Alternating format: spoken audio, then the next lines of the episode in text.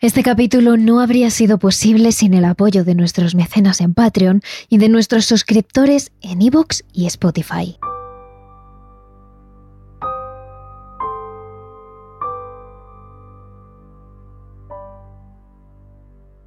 Hoy hacemos algo muy especial, algo que no habíamos hecho hasta ahora, y es subir uno de los capítulos que habitualmente ponemos única y exclusivamente como extra en nuestro Patreon, Evox o Spotify. Todo para que veáis las maravillas que estamos subiendo como extras cada semana. El pedazo de contenido que podéis encontrar si os suscribís a nuestro Patreon, Evox o Spotify. Así que os damos una pequeña cucharadita de todo esta semana y la próxima os esperamos.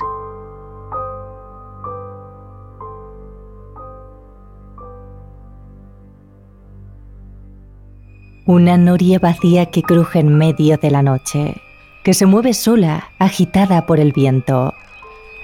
Unos columpios que se balancean de un lado a otro, como si alguien se estuviese meciendo, aunque estén vacíos. Muñecos de menos de un metro que parecen tomar vida propia cuando ya no hay nadie. Estas son algunas de las cosas que encontramos en los lugares más felices del mundo en los parques de atracciones. ¿O no?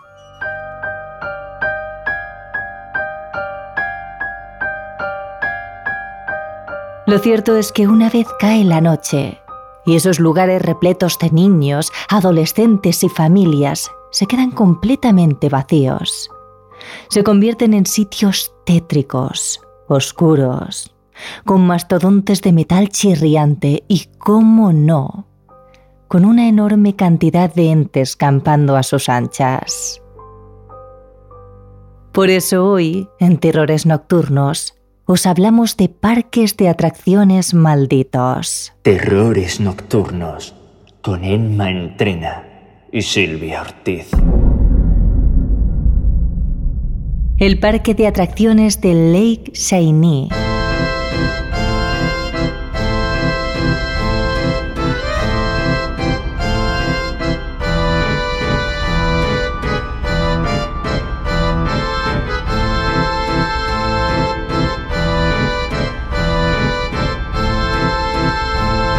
Existe un lugar en la ciudad de Keighley, en Virginia Occidental, Estados Unidos, que hace mucho tiempo fue un maravilloso parque de atracciones.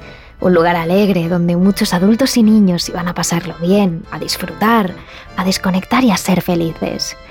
Era todo un paraíso para los trabajadores que vivían cerca de allí y que tras terminar su jornada se iban junto a sus esposas y sus pequeños a pasar el rato. Os hablamos de Lake Shawnee, un parque de atracciones que un día llegó a brillar y a convertirse en el lugar preferido de muchos, pero que ahora ha pasado a ser un sitio de lo más escalofriante, donde hay quienes se han ido de allí terriblemente horrorizados. Pero, ¿cómo ha podido cambiar de esa forma tan radical un maravilloso parque de atracciones? La historia que esconde bajo las raíces que ahora se agarran a las atracciones oxidadas de Lake Shawnee ha provocado que una maldición resida en aquel lugar. A lo largo de los siglos, durante años y años, el sufrimiento y la sangre derramada en ese terreno parece resonar entre los árboles que rodean el antiguo parque. Y no se trata de una exageración. Multitud de programas de televisión estadounidenses han ido hasta allí para grabar aquel antiguo parque, donde actualmente se dice que existe una alta actividad paranormal. Según Travel Channel, Lake Shawnee es uno de los lugares más terroríficos de Estados Unidos. Pero es que ABC Family, otro antiguo canal de televisión, declaró esta propiedad como uno de los 10 lugares más embrujados del mundo. Pero antes de adentrarnos en la historia de este espeluznante parque de atracciones, es muy importante conocer aquello que existió muchos años antes en ese mismo lugar porque quienes afirman que es sin duda uno de los motivos principales por los que este famosísimo sitio, a día de hoy, continúa maldito. Lo cierto es que tiempo antes, allá por el año 1780, existía en ese territorio de bosque una familia que se encargaba de cosechar todo tipo de alimentos. Ellos eran los Clay y estaban formados por el padre de la familia, Mitchell Clay, su mujer y sus 14 hijos. Los Clay eran una familia de lo más normal. Tenían una buena relación con el pueblo y además eran una de las casas que más alimentos generaba para la aldea vivían en un terreno algo alejado al resto del pueblo, donde podían cultivar casi todos los alimentos que ellos quisieran. La tierra era fresca y muy fértil, y esto permitía que prácticamente siempre todas sus cosechas fueran abundantes y de muy buena calidad. Además, vivían cerca de un río llamado Shawnee Lake, y su abundante caudal les ayudaba todavía más a mantener todas sus plantaciones. Pero dentro de toda esta maravillosa historia, existe un terrible accidente que marcó la vida de la familia Clay para siempre. Una masacre que ni Mitchell, el padre, ni su mujer olvidarían jamás.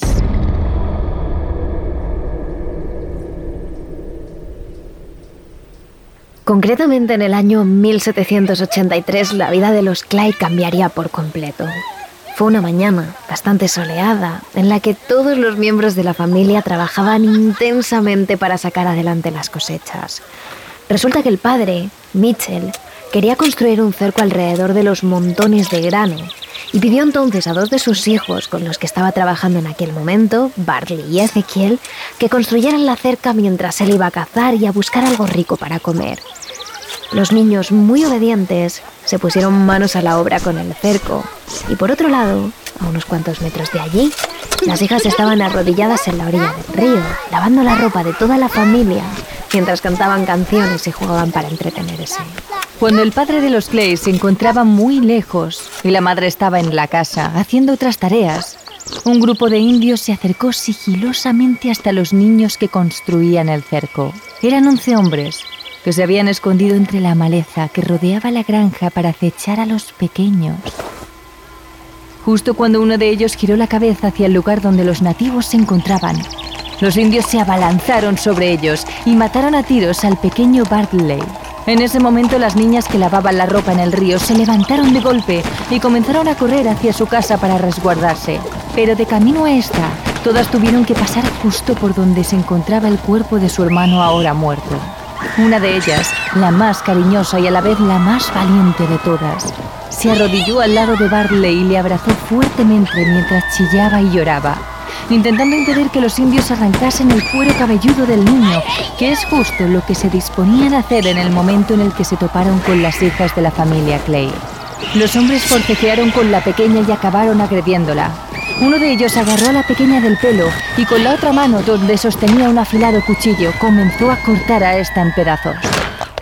Mientras tanto, las otras niñas llegaron a casa salvo y la madre, que había escuchado todo, fue corriendo al lugar donde estaban sus pequeños. Cuando llegó vio el cuerpo de Barley y Tabitha, la niña que había intentado defenderle totalmente descuartizados, y ambos sin el cuero cabelludo. Bañada en un mar de lágrimas, la madre puso los cuerpos de sus hijos fallecidos en sus respectivas camas y salió de allí lo más rápido que pudo con el resto de sus hijos.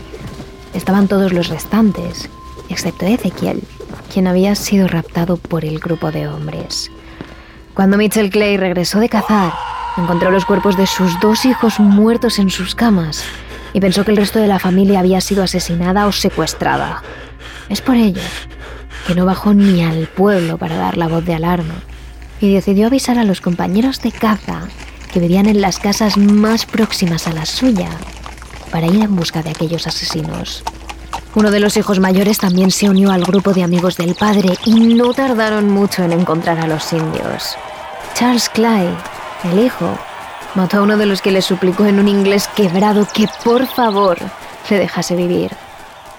Cuando acabaron con todos ellos, los Clay, todavía destrozados, vieron que el cuerpo de su hijo Ezequiel estaba totalmente calcinado. Aquellos indios habían acabado con la vida del pequeño de la manera más cruel que existe, quemándolo vivo. No será hasta dentro de mucho tiempo después, en 1926, cuando sobre aquel terreno en el que los pequeños de la familia Clay fueron asesinados cruelmente, se levantaría un parque de atracciones para los aldeanos de la zona. Aquellas personas que decidieron crear este parque lo hicieron sin saber lo que allí había ocurrido.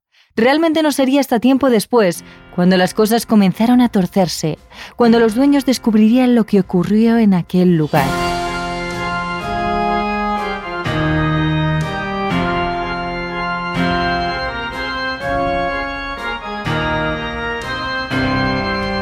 A simple vista lo que más llamaba la atención ya desde lejos era la gran noria que tenía el parque, pintada en tonos rojizos y con cabinas decoradas con el número de asiento y unas alas blancas que brillaban todavía más iluminadas bajo la luz del sol.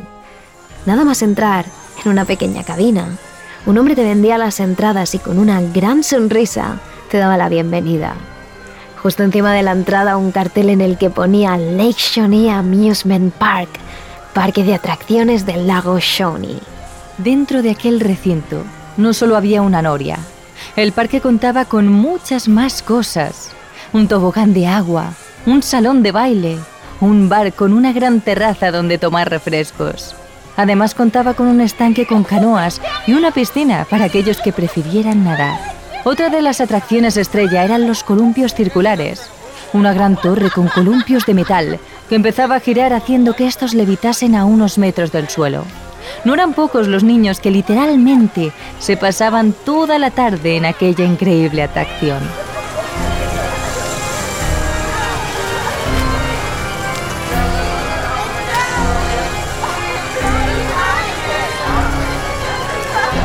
Pero en aquel parque de atracciones no todo fueron risas, ni mucho menos. Realmente no tardó mucho en ocurrir la primera tragedia desde el momento en el que abrió sus puertas. En muy poco tiempo, las cosas comenzaron a tornarse de un color oscuro cuando se dio la primera muerte en el parque. Fue alrededor de la década de los 50, en una de las atracciones más solicitadas del parque, los columpios circulares.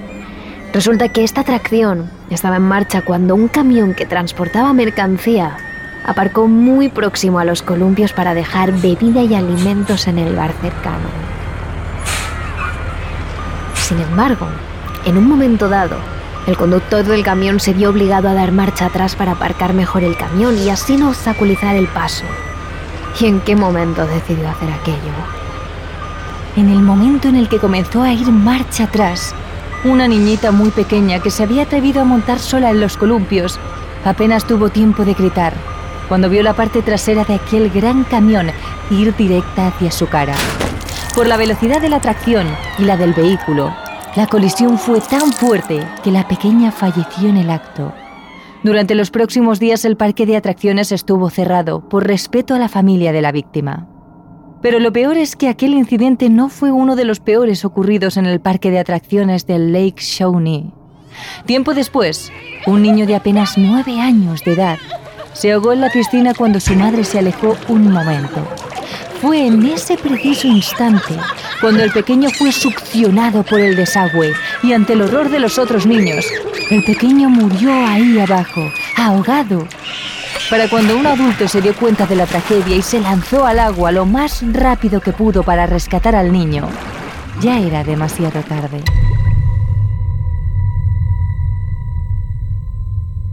En total, aproximadamente seis personas murieron durante el pequeño periodo de tiempo en el que el parque de atracciones estuvo abierto.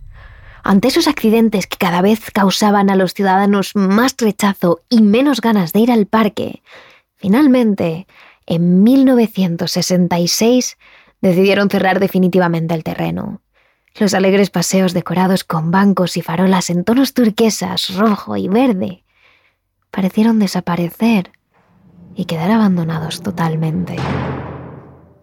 Pasados casi 20 años, un empresario decidió reabrir el parque de atracciones. Hay quien pensó que aquella persona que compró el solar fue un antiguo trabajador de Lake Shawnee, que tras ver cómo aquellas atracciones quedaban en el olvido, decidió volver a sacarlas partido y llenar el lugar de nuevo de risas, niños y familias felices.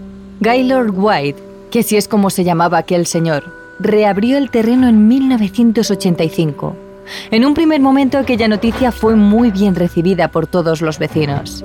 Se repintaron todas las atracciones, se volvió a decorar el parque con luces, adornos y colores vivos.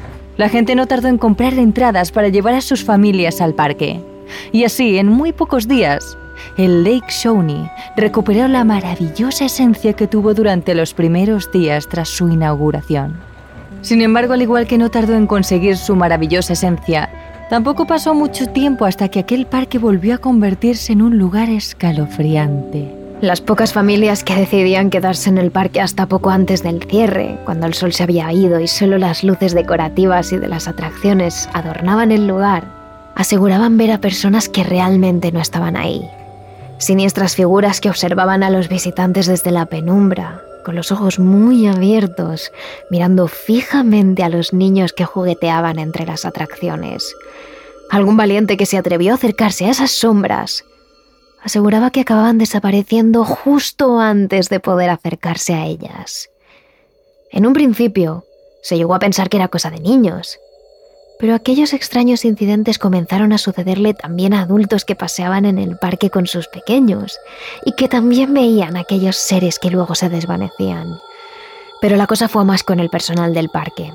Cuando los guardias de seguridad o los encargados de las atracciones se encontraban totalmente solos, recogiendo y limpiando el parque, afirmaban escuchar susurros que parecían venir de todos lados a la vez y de ninguna parte. Voces que les llamaban, les decían cosas e incluso risas de niños que resonaban entre los árboles. Pero cuando aquel que lo escuchaba levantaba la vista y miraba a su alrededor, allí no había nadie. Es a partir de entonces cuando los rumores sobre aquel parque y la maldición que parecía acechar a ese terreno volvieron a tomar fuerza. Esto hizo que en apenas unos meses el número de visitantes se redujese drásticamente hasta quedar apenas unas pocas personas que a pesar de todo seguían visitando aquel lugar. La situación llegó hasta tal punto que Gaylord White, el dueño del local, no pudo hacer frente a las pérdidas que estaba teniendo desde hacía ya tiempo, y por eso ocurrió lo que más se temía. No le quedó otra que volver a cerrar aquel parque que a esas alturas todo el mundo aseguraba que estaba embrujado. A partir de ese momento y de manera definitiva, Todas las instalaciones comenzaron a deteriorarse poco a poco. Las atracciones se oxidaron, los hierbajos comenzaron a crecer y a enredarse en las farolas, en la noria y en los columpios. La pintura se caía a cachos y el parque recuperó aquel frío y siniestro silencio que hacía todavía más escalofriante Lake Shawnee.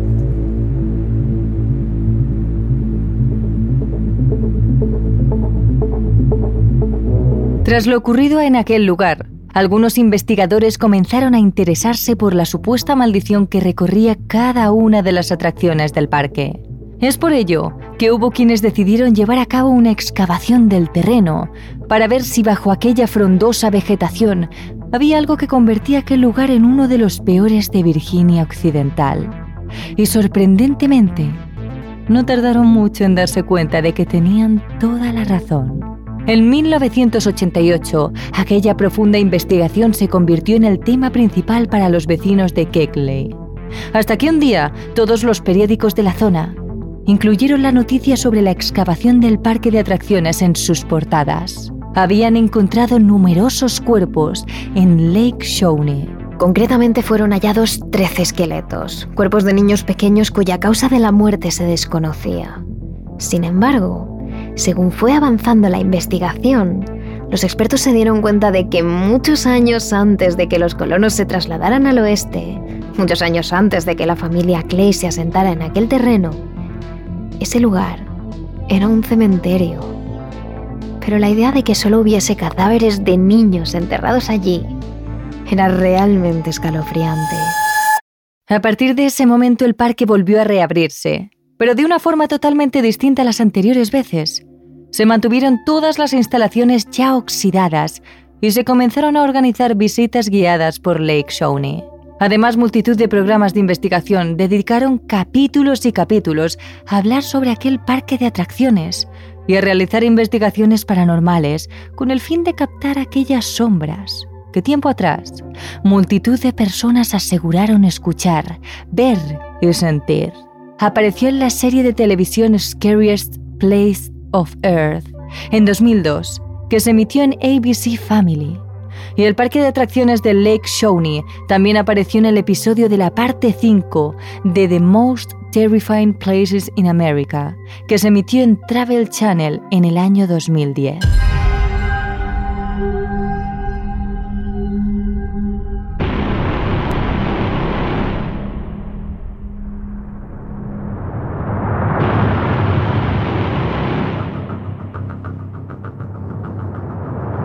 Tras las investigaciones llevadas a cabo en el parque de atracciones, las leyendas sobre aquel lugar parecieron multiplicarse. Sin embargo, entre todas aquellas historias existía un nexo común. Aseguraban que ese sitio estuvo maldito desde el mismo momento en el que se decidió construirse un cementerio en el que fueron enterrados únicamente niños. Y es entonces cuando nosotras nos preguntamos, Quizás la familia Clay también fue maldita, al igual que aquellos niños inocentes que murieron años más tarde en el parque de atracciones. Lo cierto es que aunque nunca se llegue a saber con certeza si este lugar está realmente maldito, lo mejor es no acercarse y tentar aquello que parece estar anclado a Lake Shawnee y que tanto dolor, sufrimiento y muertes ha ocasionado. El parque diversiones. Volamos ahora hasta Costa Rica, concretamente a La Uruca, en San José, donde se yergue el Parque de Diversiones de Costa Rica. Tiene todo lo que un parque de atracciones debe de tener. Montañas rusas, espectáculos, diversiones acuáticas, muchas actividades para niños.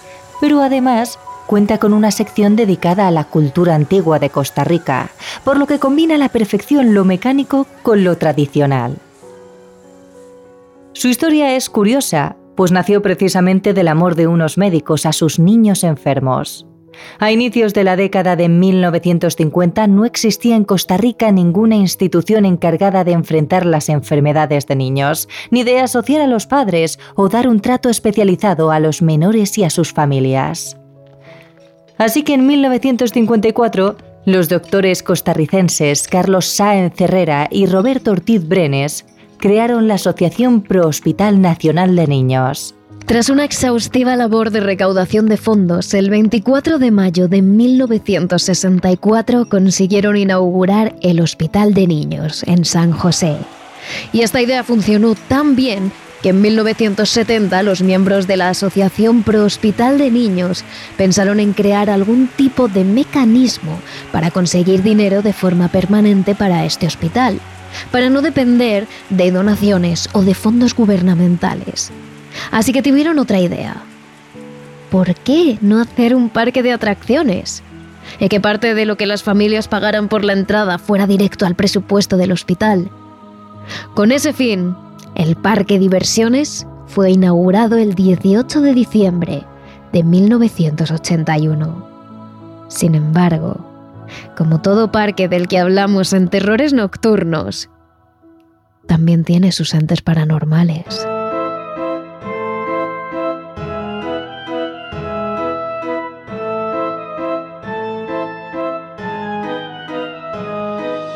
El parque de diversiones tiene actualmente más de 30 años y se puede seguir visitando si tienes una entrada, pero quizás es más espeluznante que cuando se inauguró aunque muchas veces los niños y los visitantes no lo noten.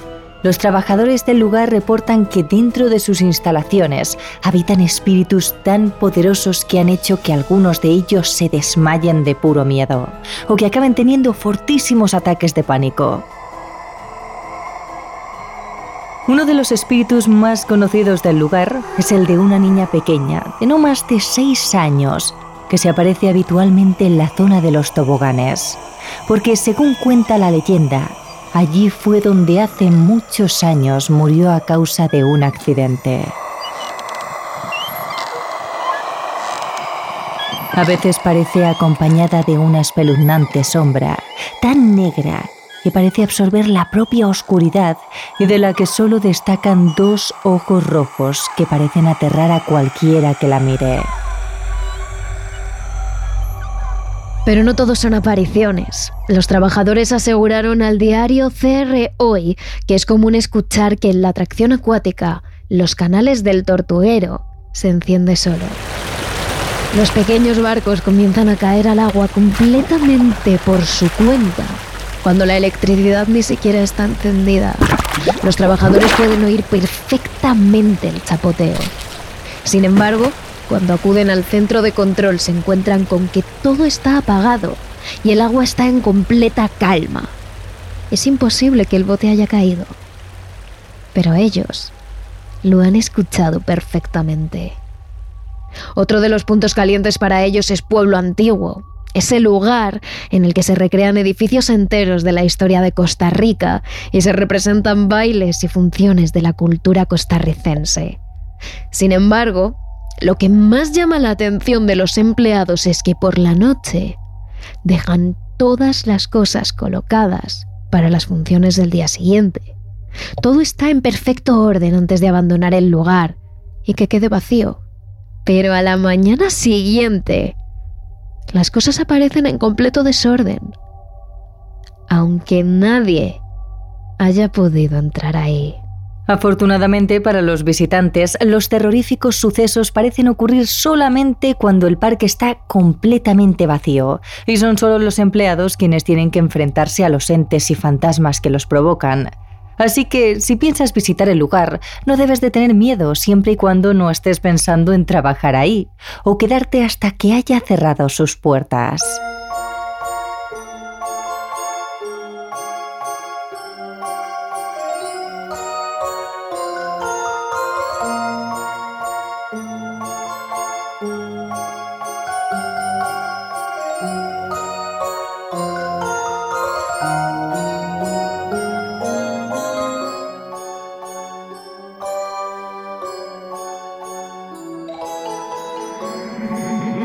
嗯嗯嗯嗯。Como siempre os decimos, las historias de terror son infinitas, pero desde luego estas que rodean los parques de atracciones lo parecen aún más. Por eso en nuestro capítulo extra de Patreon, Evox y Spotify os hablamos de los fantasmas del parque de atracciones por excelencia, el llamado lugar más feliz del mundo, Disneyland. Si quieres escucharlo solo tienes que suscribirte y no te pierdas cada día nuestras historias de terror en nuestras redes sociales. Somos arroba terroresnocturnos.tv TRN en nuestra cuenta de TikTok e Instagram y terrores barra baja TRN en nuestra cuenta de Twitter, Twitch y nuestro canal de YouTube. Terrores Nocturnos, realizado por David Fernández Marcos.